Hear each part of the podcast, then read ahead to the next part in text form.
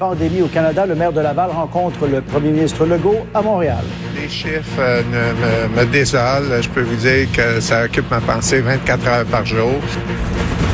On retourne au CHSLD Sainte-Dorothée où pas moins de 90 résidents ont succombé au coronavirus. Y aura-t-il, oui ou non, des camps de jour cet été? Justin Trudeau reconnaît que la pression s'accentue. Les réflexions par rapport aux camps de vacances vont devoir être entreprises avec beaucoup, beaucoup de délicatesse et de vigilance. Des experts européens convaincus qu'une deuxième vague du coronavirus va frapper, mais impossible de dire quand.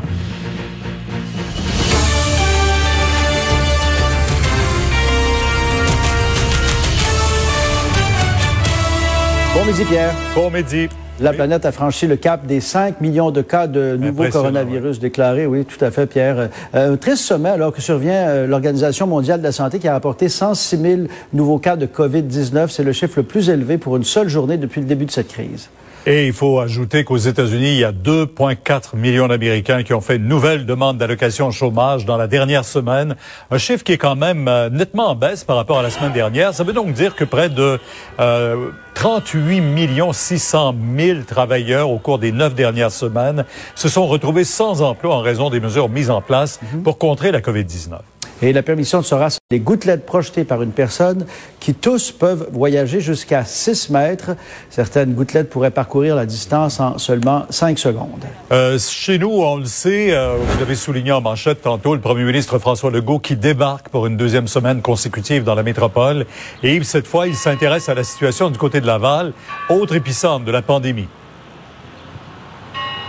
Oui, absolument. On est au centre-ville de Montréal présentement, Pierre, sur la rue Sherbrooke, à deux pas du bureau du premier ministre Legault, qui effectivement euh, est en ville pour la deuxième semaine de suite. Et euh, cette fois, bon, c'est la situation préoccupante de Laval. Euh, il s'intéresse à ça et D'autant plus qu'il a rencontré tantôt le maire Marc Demers de Laval, que vous allez voir à l'écran, qui est arrivé ici avec son couvre-visage, son masque.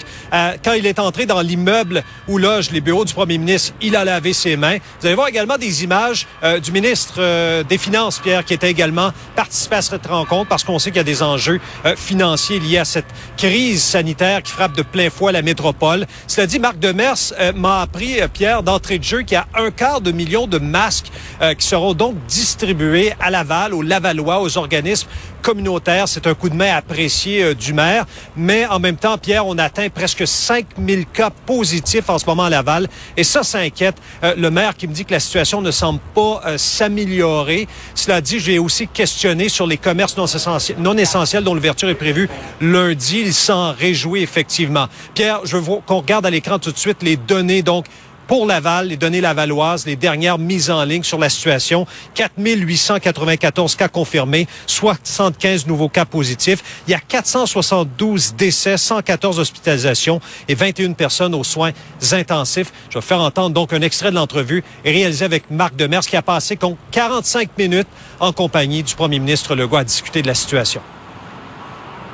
Et merci de rendre disponible 250 000 masques pour les citoyens de Ville de Laval.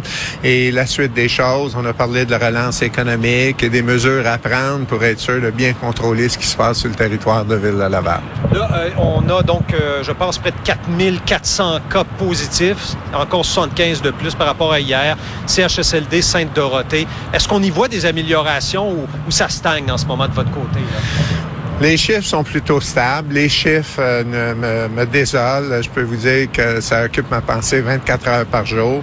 Par contre, je constate sur le terrain, je constate une bonne collaboration et un travail réellement formidable des, des premières lignes. Et on surveille évidemment à 13 heures ce point de presse qui va se tenir à Montréal de la part du premier ministre Legault et du docteur Arruda notamment. Et plus tard en après-midi, Pierre, le premier ministre, mhm. se rendra du côté de l'hôpital de la, de la Cité de la Santé à Laval. C'est prévu à 15 heures. Merci. Au revoir. Et allons du côté de Laval. Depuis le début de cette pandémie, on parle beaucoup du CHSLD Sainte-Dorothée où il y a eu des dizaines de victimes. Alors, Denis, après plus de deux mois de crise, les employés, on le devine, sont épuisés en ce moment. Absolument. Bon, entre autres, tout à l'heure, je faisais une entrevue avec la présidente qui représente les infirmières, infirmières auxiliaires ici. Ce qu'elle mentionnait, c'est que, par exemple, Sainte-Dorothée, autant de décès, on est rendu à 90, ça a un impact d'abord sur le moral. Les euh, infirmières, le personnel à l'intérieur est épuisé.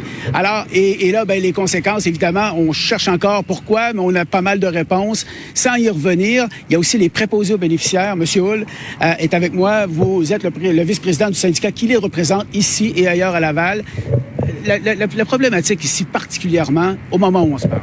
Ouais, la problématique, comme euh, comme vous l'avez mentionné, c'est vraiment au niveau psychologique pour les travailleurs présentement, et aussi le fait là qu'on est encore en train de s'ostiner avec l'employeur au niveau des équipements de protection. Euh, ce que je veux dire par là, c'est qu'on a entendu la ministre McCann cette semaine bien dire que les équipements de protection devaient être visières, masques, gants et. Malheureusement, l'employeur s'entête à continuer à donner ce qu'on appelle une protection oculaire, une lunette.